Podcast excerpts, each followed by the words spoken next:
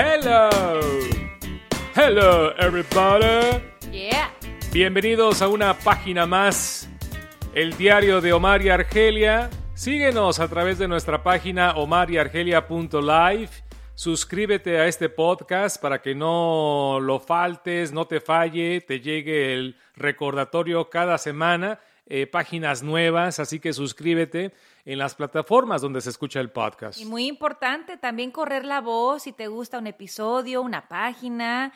Platícalo con tus amigas, con tu mami, con tus hermanas, con tus colegas y recomienda el podcast del diario de Omar y Argelia. Así es, como debe decir, mi querida Argelia, como debe decir. How are you doing today? Fíjate que me siento muy bien. Te ves muy bien. Acabo de regresar de jugar golfito. Me imagino que el estar al aire libre en la naturaleza te llena y te alimenta el alma, ¿no? Sí, me alimenta el alma, me relaja, me hace que me olvide del estrés, del trabajo, de la radio, Te desconectas. de la esposa, digo, Ah, no se vale. de la vida. Créeme que se vale. Es bonito, es bonito. Y jugué muy bien, mi querida Argelia. Ah, Ando jugando muy bien. Qué bueno. Ando, le ando pegando bien a la pelotita, Lo a la cacariza. Yo nunca te he visto jugar. ¿Por qué no quieres? ¿Cuántas veces te he invitado?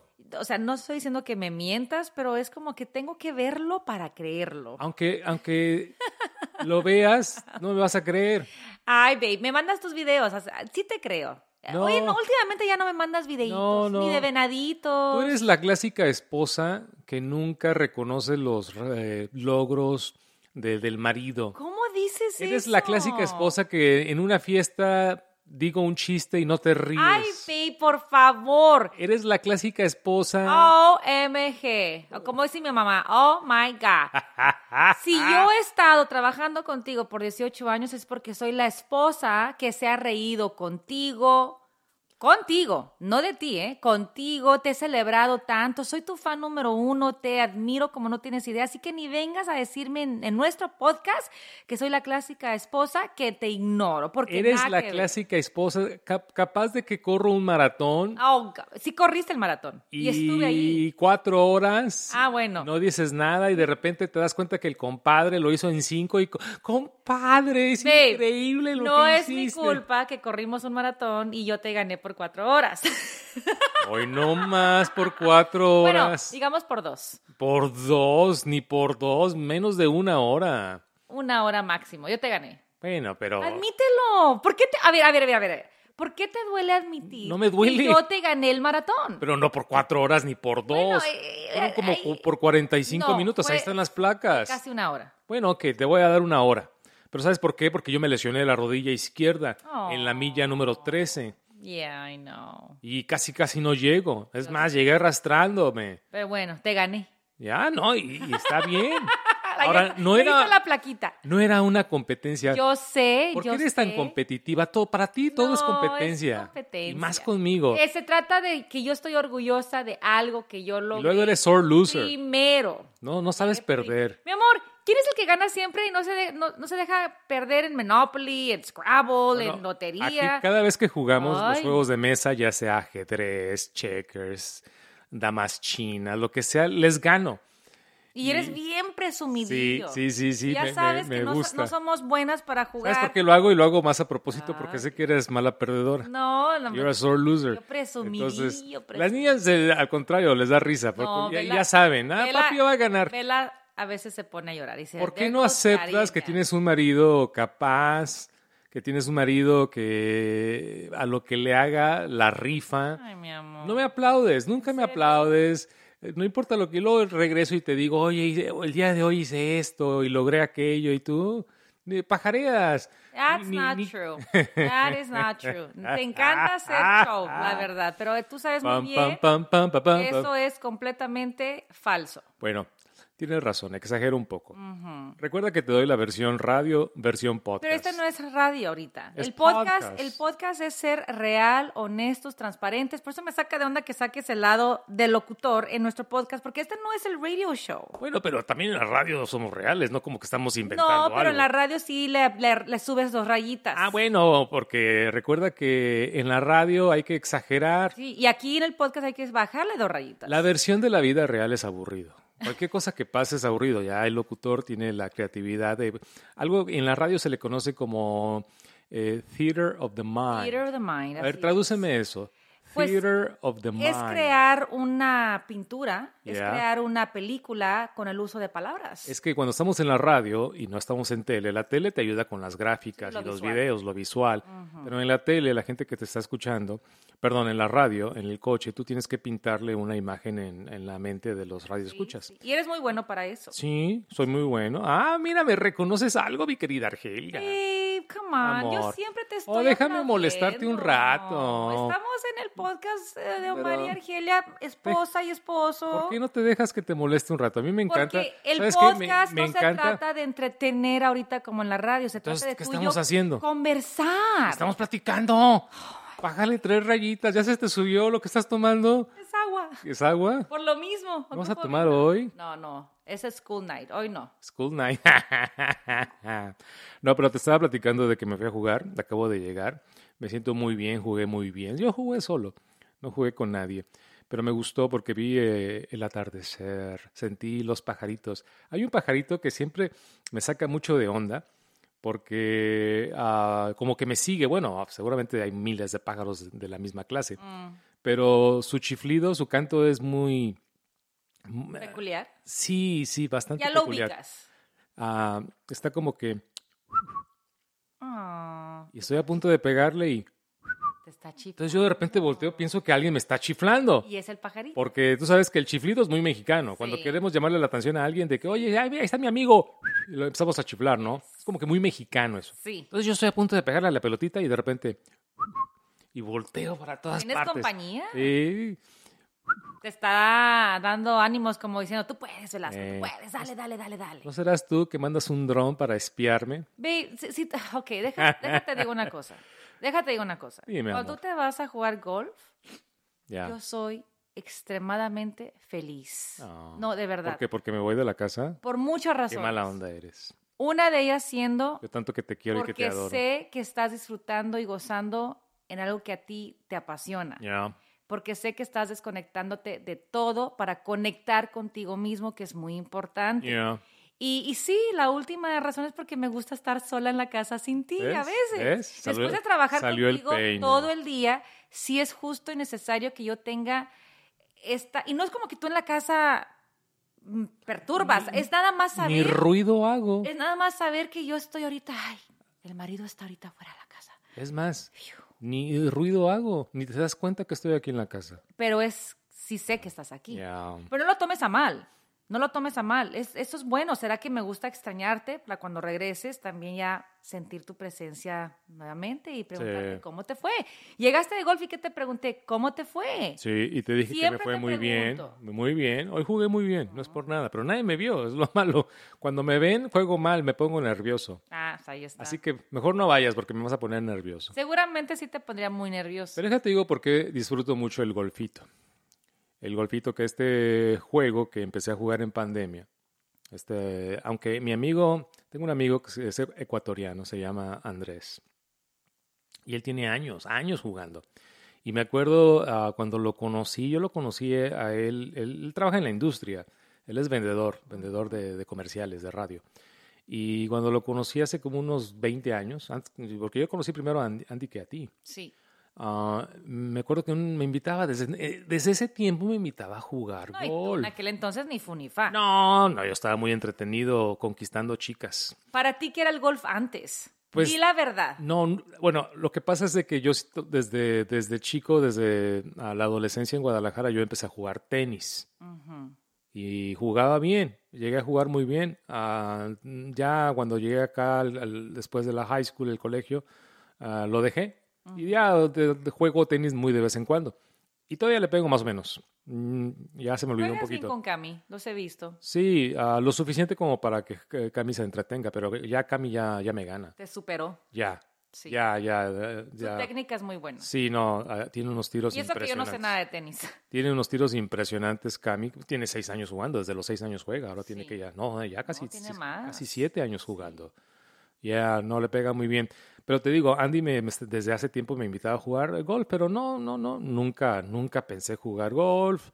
Y, y no era de la- los que pensaba de que el golf era muy elitista o, un juego de ricos, ¿no? Porque el tenis más o menos tiene ese, ah, Concepto, ese ¿no? mismo concepto de que nada más los ricos o los blancos, no, para nada. Pues yo sí te voy a decir rápidamente que yo sí crecí pensando que el tenis y el golf era para cierto grupo muy selecto. Sí. Jamás en la vida yo me vi, bueno, nunca he sido atleta, nunca he sido deportista, pero si pensaba en tenis y golf, para mí era un deporte inalcanzable que no formaba parte de mi mundo. La verdad, si yo tengo tenis y golf en mi mundo es por ti. Y yo no lo juego, obviamente, Mm. No. pero nada más saber que nuestra hija juega tenis y que tú estás en el golf, a veces digo yo, ¿really?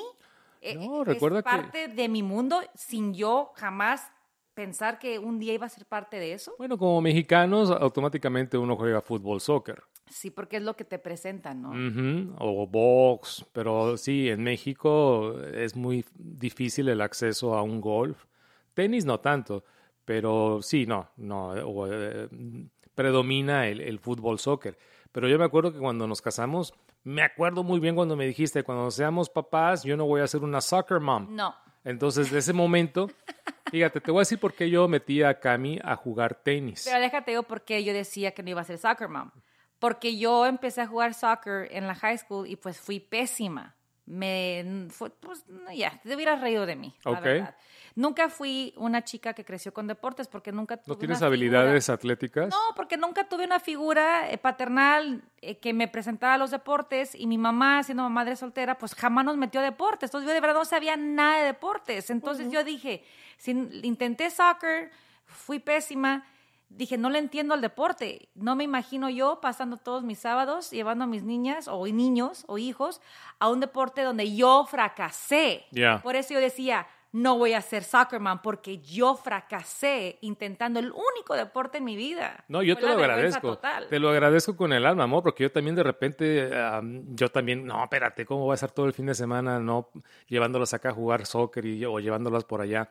Sin embargo, el tenis, yo siempre dije, una, uno de mis hijos tiene que jugar tenis. Ah, ¿tú siempre decías eso? Sí. Ah, mira. ¿Por qué con Camila? Bueno, yo creo que porque es la primera, Sí. nuestra primera hija. Y tú sabes que cuando Camila nació, nació grande. Desde Sí. que salió de, de tu vientre, Nació alta. Nació Larga. larga, midió creo que 21 pulgadas, un poquito más de 21 pulgadas, Sí. A- alrededor de 8 libras. Así que la, la muchacha de la niña llegó grandecita. Y luego, luego vi que empezó a crecer rápido. Y, y yo siempre pensaba que para ser, para ser una buena jugadora de tenis tienes que tener cierta altura. No necesariamente, porque mira, Serena Williams, Sí. aunque Serena Williams eh, mide 5'10", Ah, así como la ves, la hermana mide como 6'1", 6'2". ¿Tan alta? Sí, sí, claro. O sea, el, el- el tenis favorece, tienes ventajas si eres una persona alta. Oh. Entonces, yo vi a Camila desde el 1, 2, 3 años. Iba rápido. Iba rápido. Entonces, por eso dije, ah, ok, a Camila la voy a meter a tenis. Por eso me llamó la atención. Sí. A tenis. Y ya cuando eh, cumplió 5 o 6 años, Cinco años. Me acuerdo muy bien estaba en kinder. le compré su, su primera raqueta. Sí. Eh, como loco buscando sesiones de tenis para niños, finalmente encontré en una unidad. Sí. Me acuerdo que el mm, 20 dólares la sesión, no me acuerdo cuánto pagaba. Sesión de grupo. Y empezó la niña 5 o 6 años. Y lo más importante fue que le gustó. Sí, le gustó. que esa es la responsabilidad nuestra, presentarle a nuestros hijos esas oportunidades y ya ver, detectar si hay interés, que es lo más importante, si hay interés de parte del niño, porque qué triste sería obligar a nuestras hijas a entrarle a un deporte que al final del día lo van a hacer porque mami y papi quieren, pero ellas no lo están disfrutando. Pero espérame, eso pasa muy a menudo. Eso pasa muy a menudo de que los papás obligan a los hijos a los deportes porque a lo, a lo mejor el papá fue frustrado o la mamá es frustrada. Pasa lo mismo con eh, eh, lo artístico. Sí. Si la mamá fue cantante frustrada, lo quieren intentar con los hijos para realizar los sueños a través de los hijos. Y eso no es una realidad. Porque si tu hijo llega a ser exitoso en deportes o, o en lo artista, Sí. yo no creo que tú realices tus sueños frustrados a través de los hijos. Exacto. No lo creo, no sé. No, a mí se me hace triste porque la vida es tan corta y cómo eh, obligar a tu hijo que pase la mitad de su vida, de su infancia, entregándose a un deporte que no está disfrutando. O sea, eso es lo que se me hace muy triste. Yo entiendo cómo el deporte puede enseñarle a nuestros hijos la disciplina, ¿no? La responsabilidad, el trabajar en equipo, aprender a trabajar en equipo. Veo todos los beneficios, pero si al final del día el niño o la niña no está gozándose el deporte, para mí es una pérdida de tiempo. Mira el caso de Naomi Osaka. ¿Por qué tiene Naomi ahora estos Osaka es una jugadora de, de tenis, es una japonesa, tiene 24, 25 años, tiene un talento impresionante, increíble, llegó a ser número uno, no hace poco, eh, empezó a ganar torneos importantes, ella se dio a conocer cuando le ganó, es- bailó espantosamente a Serena Williams en la final de, de- del US Open en Nueva York. Así la conocimos hace unos cuatro o cinco años atrás.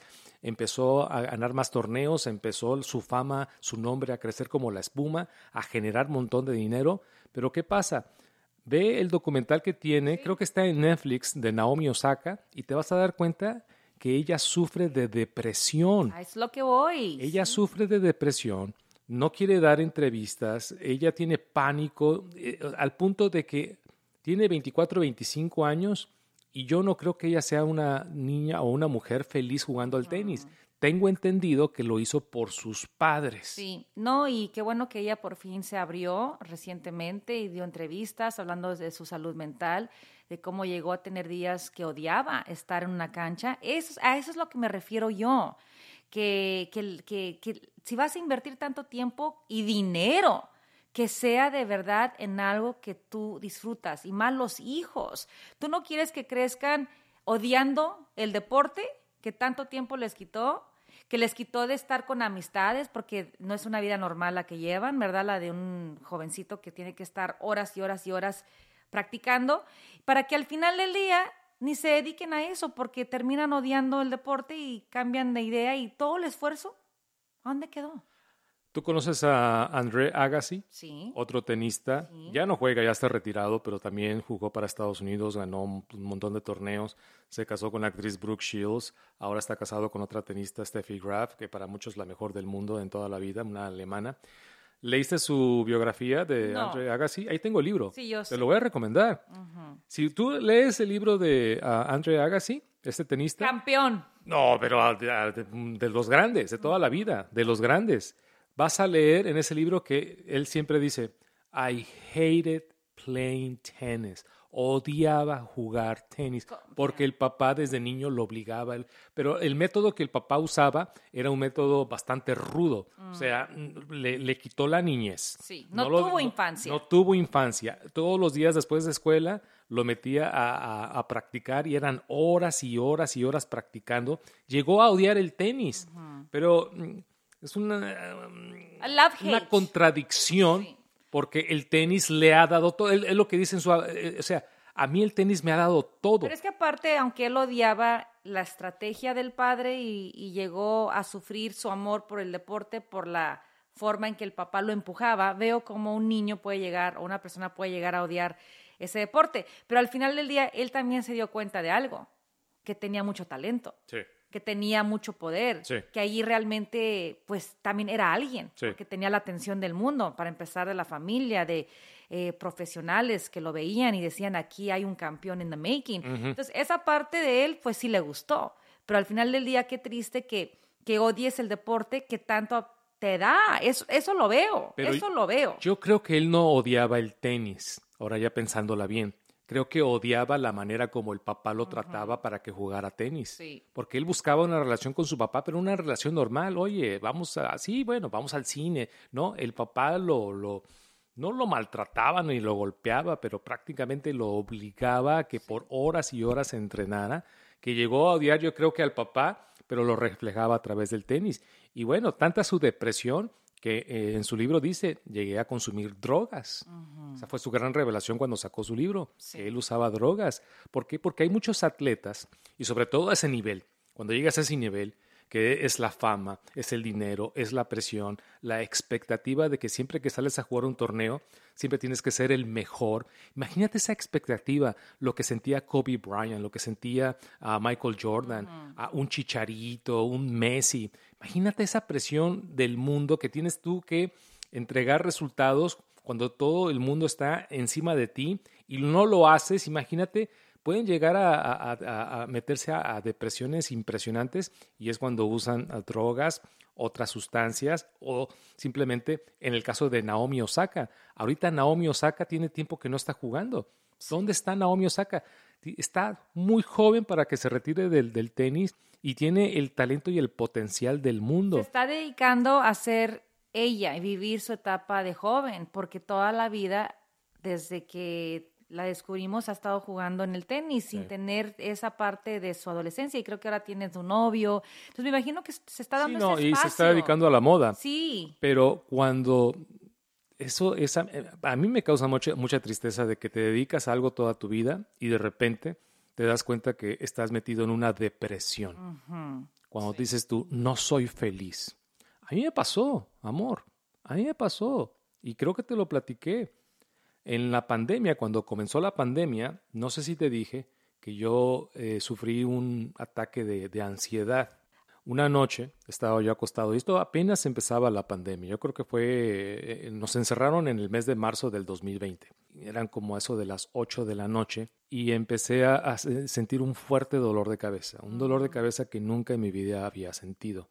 Me empezó a doler de la nada la cabeza y empecé a agitarme, empecé a sentirme muy incómodo y estaba acostado y de repente me levanto y empiezo como a sudar un poco, pero con un dolor de cabeza horrible y un mareo.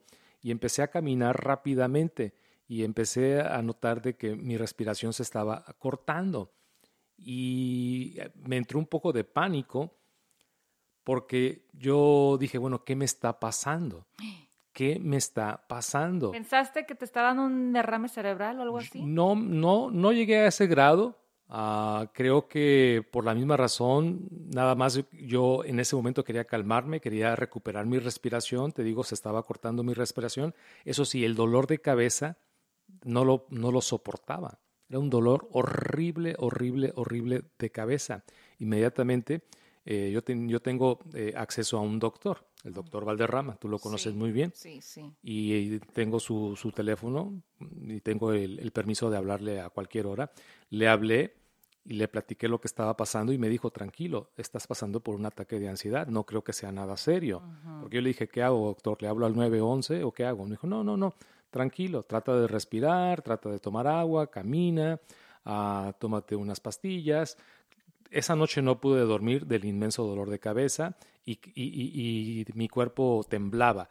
Entonces, creo que sí sufrí un, ataque de ansiedad, pero solamente fue ese episodio. Wow. Nada más fue esa noche. ¿No me despertaste? No, no, no, no, no, no, te quise preocupar, no te... Ahora, yo pensaba que me estaba dando el COVID, porque en ese momento mm. no sabíamos mucho del COVID. Porque yo sé que cada rato me decías, tuve mala noche, no pude dormir. Fue que fue, Eso fue muy frecuente. Sí, pero ahí comenzó todo.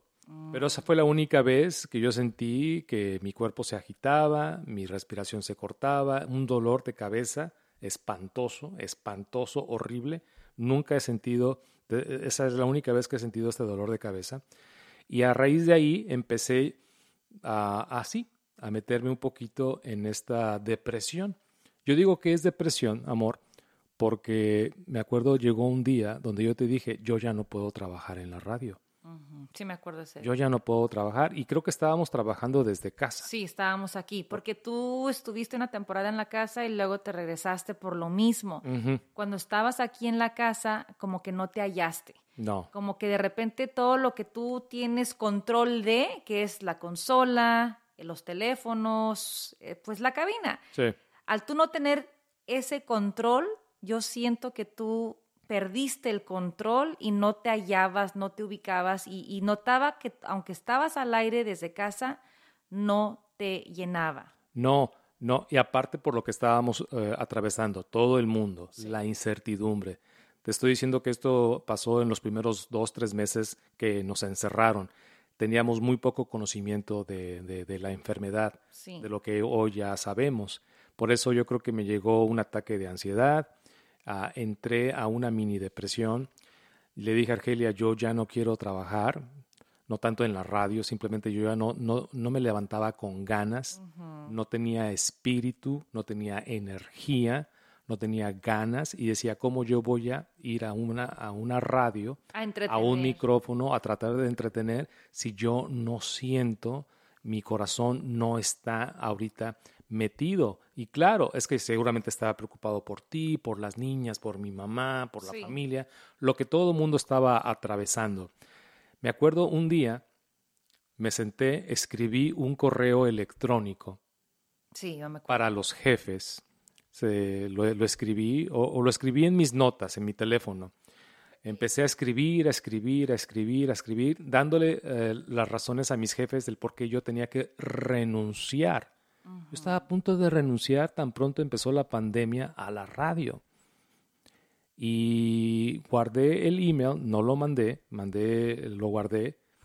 Uh, ya cuando lo terminé de escribir, lo leí varias veces y dije, ok, ok, no lo voy a mandar, déjalo guardo un ratito y fue cuando te lo enseñé. Cuando tú me enseñas ese correo que estabas a punto de, de mandar, ese fue el día donde yo te vi en tu punto más bajo, porque no nunca te había visto así. Y me acuerdo que me llamaste a la recámara y estabas acostado y me dijiste, te quiero enseñar algo. Me mostraste la carta y yo te dije, no podemos dejar a nuestro público durante una pandemia. Me acuerdo que te dije, entiendo lo que estás pasando, babe, porque yo también estaba pasando por algo muy fuerte como todo mundo, ¿verdad? Estábamos pasando por estas emociones fuertes de miedos, de temor, de no sentirnos completos, de no sentirnos felices, que yo también te entendí, porque yo también estaba pasando por algo muy similar en mi mundo. Pero yo siempre te dije y me decía a mí misma, por más bajos que nos estemos sintiendo, no podemos dejar al público durante el, clímax de una pandemia. Eso era imperdonable y te dije, aguanta, ah, pero ahorita no es el momento. Sí, pero yo me sentía muy mal. Y voy a, leer. Ah, lo tienes. Aquí tengo el email. Nunca lo mandé, pero lo, lo, guardé en mis notas y estaba dirigido a los jefes en ese momento de Univisión. Y voy a leer el principio, lo voy a dar a conocer. A los jefes. Seguramente este correo les tomará por sorpresa, aunque después de lo que estamos viviendo en este año 2020, a lo mejor no tanto. La razón de este correo es para pedirles formalmente que me liberen de mi contrato y responsabilidades legales con la empresa a la menor brevedad posible. Entiendo que puedan tener muchas preguntas, hasta cierta incomodidad o molestia por esta decisión. Es entendible, y con gusto estoy a sus órdenes para más aclaración de mi petición. Sin embargo, esta decisión que estoy tomando el día de hoy la tomo después de mucha reflexión y total franqueza conmigo mismo. Yo ya no soy el mismo locutor que en algún momento lo fui, y esa es una verdad, para mí, muy difícil y dolorosa de aceptar, pero brutalmente honesta. Y esa es la primera parte. Es un correo bastante extenso que nunca lo mandé y esta está fechada en el mes de, creo que en el mes de mayo del 2020 dos, tres meses después de que nos encerraron. Mira, yo, yo agradezco mucho que compartas esto, te voy a decir por qué. Porque ahora que estamos en el mes de mayo, que es el mes de crear conciencia sobre la salud mental, lo más importante es hablarlo. la batalla esta de la salud mental es una batalla silenciosa. Que, que, cuando nos llega un momento de ansiedad, como te pasó a ti con tu ataque de ansiedad, un momento de depresión muy fuerte, eh, no pensamos bien y, no nos desahogamos. Esa batalla silenciosa yo noto que nos consume más y más y más cuando nos callamos. En tu caso, tú llevas muchas emociones, pero tú siempre has sido muy reservado.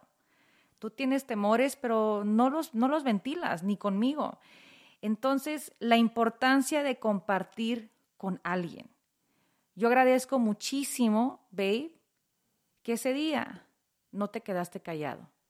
Que ese día ha sido de las pocas veces que, has abierto tu lado vulnerable hacia mí y lo hiciste de qué manera? Al mostrarme tu carta y luego platicar y llorar, porque, porque lloraste. Entonces, eso a ti te ayudó a desahogarte, yo te escuché, te aconsejé y todavía aguantamos una temporada más en la radio. Sí, no, terminamos, bueno, Exacto. Casi, Luego casi termi- terminamos el casi. contrato. Pero el punto es que lo hablaste. Imagínate que no lo hubieras hablado conmigo y en un arranque de impulsividad mandas ese correo. Tú ahí estabas perdiendo el control y- y estabas dejando que el momento de ansiedad te controlara a ti. Pero en el momento en que tú decides compartirlo conmigo y escucharme, tú estabas tomando control de tus actos antes de tomar el paso que querías dar, que era renunciar a lo que es tu pasión, la radio. Sí, bueno, pero estaba atravesando por un mal momento y claro, ah, no podía yo a platicarlo, a abrirme, porque menos en ese tiempo que recién comenzaba la pandemia, porque yo tenía que mostrar fortaleza no solamente ante ti, sino ante las niñas. Sí. Y Porque ante las también- niñas en ese tiempo estaban muy confundidas, estaban sí. muy nerviosas, Sí, sí. muy temerosas, porque habían perdido su vida en el sentido de que ya no iban a la escuela. Entonces, si yo me rompo en ese momento, yo pensaba que se iba a romper la casa, pero también, también te digo, yo tenía que responder a mi cuerpo y a mi mente. Simplemente no me sentía, simplemente no me hallaba, no me encontraba. Tenía miedo de que me pasara otro episodio del que me pasó Sí, que donde yo decía, caray, ¿qué es esto? ¿Por qué me duele tanto la cabeza? ¿Por qué no puedo respirar? ¿Por qué estoy nervioso? ¿Por qué no puedo dormir? Y entendí después, y como me lo, me lo explicó en ese momento mi, mi amigo el doctor Valderrama, eh, simplemente pasaste por un ataque de ansiedad. sí, Y qué bueno que nada más fue un- en una ocasión y tu mente de alguna manera lo ha, lo ha superado. Sí. Y ojalá toco madera y que nunca regrese. Porque si una vez se presentó, puede regresar la ansiedad. Sí, pero volviendo al tema de que cómo tomaste control, porque tú reconociste que ya no querías pasar por algo así y dijiste, ¿qué es lo que tengo que hacer para no sentirme o, o- o recuperar algo de la normalidad dentro de lo que se cabe? Exigiste que regresar a la cabina. Sí. Y regresar a la cabina para ti fue, de alguna manera, retomar el control, que de alguna manera te ayudó a sentir más en tu elemento, que es estar en el ambiente que te hace sentir realizado, de entretener e informar, y más en una etapa tan delicada como lo era la pandemia, ¿no? Ya, Right? ya. Porque si, si tú te quedas aquí conmigo dos años, no aguantamos. Explotas. Explotamos. Juntos. Sí. Porque sí, no fue lo mismo.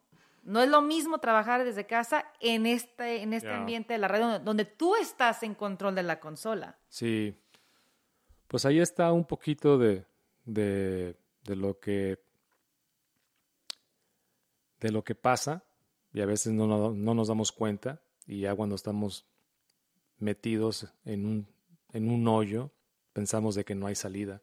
Pero tienes razón y la, la importancia de abrir, de platicar, de comunicar, de buscar apoyo, buscar la comunidad y lo mejor es la familia, por supuesto. Sí, Ya, definitivamente. Yo creo que lo más importante de todo esto, babe, es que dime. de verdad la gente a veces no se imagina lo que pasa tras puerta cerrada. Vemos fama en los atletas, ahorita que comenzamos esta conversación con las estrellas del deporte, que al final del día se sienten deprimidas, pero vemos también, eh, vemos felicidad aparentemente, pero al final del día no sabemos esos demonios por las que una persona está atravesando. Por eso es tan importante de verdad preguntarle a menudo a nuestros hijos, a nuestras parejas, ¿cómo estás? Pero realmente, ¿cómo estás? Eso de, estoy bien, esa, esa frase ya es como en automático. Todo el mundo decimos, oh, I'm good, estoy bien. No, really, ¿cómo estás? Y de verdad escuchar y que no nos dé pena desahogarnos. Si tú y yo no nos podemos desahogar en confianza, después de casi 15 años de matrimonio, entonces algo está fallando, porque yo debería de tener la plena confianza de decirte lo que a mí me pasa cuando estoy pasando por un momento débil, que, que tú ya sabes que siempre acudo a ti. Y yo quiero que tú hagas lo mismo conmigo más a menudo. Sí, Y, y a lo mejor por, por ser hombre no me abro tanto. No, no debe ser el caso, porque el género no debe de importar. Exacto. Porque la ansiedad, los problemas, ataca por igual, sin importar el género. Pero ah, será como nos criaron, como hemos crecido, de que los problemas se guardan y que nadie se entere. Pero, pero te digo, esa fue una, una situación bastante extraordinaria por lo que estábamos pasando. Pero eh, escribí ese correo, esa, esa carta que iba dirigida para los jefes eh, dos meses después de, de que comenzó la pandemia, esto fue como en mayo del 2020, y que estaba a punto de mandarlo. Y algo me hizo no mandarlo, algo me, me hizo no dejarlo platico con Argelia, y afortunadamente salimos, salimos de esa. Salimos y mira, y, y estamos en una segunda vuelta. Segunda Haciendo- vuelta. Haciendo lo que más nos gusta. Sabemos que no es fácil, el reto está allí, pero ¿sabes qué? Nos apasiona. Y eso se había perdido. Ya, Se había perdido en la pandemia. total. Y nos Las cosas que nos robó la pandemia. Totalmente, nos robó, nos estaba chupando todo ese gusto, esa energía, todo lo positivo, nos estaba, nos estaba chupando y nos estábamos quedando sin nada de, en, cuestión de qué le entregamos a un público que busca motivación cuando nosotros estábamos con falta de motivación. Sí. Pues qué momentos, qué momentos tan, tan fuertes hemos pasado. Ah, seguramente también tú.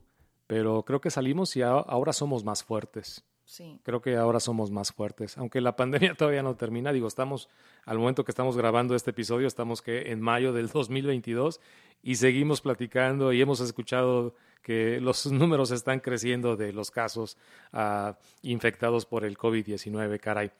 Sabrá Dios si vamos a salir de esta muy pronto. Sí, vamos a salir de esta. Eso. Ya estamos viendo la luz al final del túnel. Dios Eso. quiera. ¿Quién, quién toca? Yo. ¿Quién toca? Yo, yo toco. Ahorita yo las toco. perras van a empezar a ladrar. Bueno, mi querida, hermosa, preciosa, maravillosa, chiquita. Ok. Ay. ¿Qué onda? ¿Echamos pasión? Ay. Tú nomás pensando en pasión. Ah, Pues hay que irnos a dormir, de hecho, ¿eh? hay que irnos a dormir. Ya, ¿no? Grabamos este episodio, esta página, ¿qué? ¿Siete? Es las 7. Página 7 de nochecita durante la semana. De verdad hay que dormir porque hay que madrugar para hacer lo que más nos gusta, que es estar con todos nuestros radioescuchas tempranito. Suscríbete a este podcast a través de nuestra página omariargelia.live o también en las plataformas del podcast. Síguenos, suscríbete. El diario de Omar y Argelia. Te queremos mucho. Hasta la próxima.